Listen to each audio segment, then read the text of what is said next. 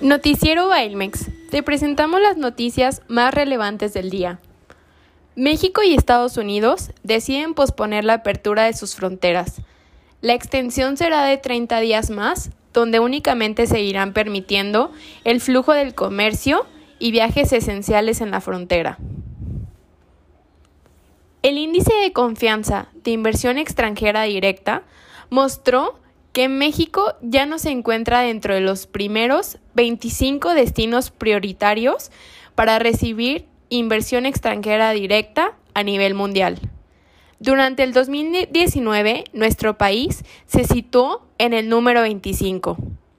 Las únicas economías emergentes que formaron parte de los primeros 25 fueron China, Emiratos Árabes Unidos y Brasil. El mercado automotriz europeo sigue sufriendo una caída derivada de la pandemia, donde registró una caída interanual de 52% durante mayo. Entre los principales afectados fueron España, Francia, Italia y Alemania. Se espera un repunte en las ventas para junio, impulsado por la reapertura, la reanudación de las actividades en las plantas de automotrices y el retorno de los clientes. Reino Unido anunció el miércoles que buscaría acceder a la versión renovada del Acuerdo Transpacífico de Cooperación Económica.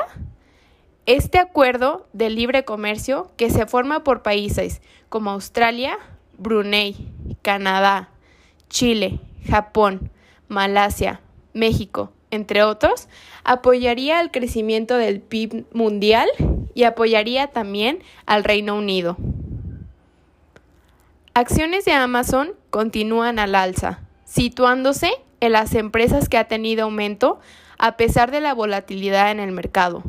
Las crecientes ganancias en gastos comerciales y la mejoría en la seguridad de sus trabajadores, además de tener un sólido negocio de dispositivos, y el creciente conjunto de productos de Amazon Web Services ha impulsado la confianza de los inversionistas.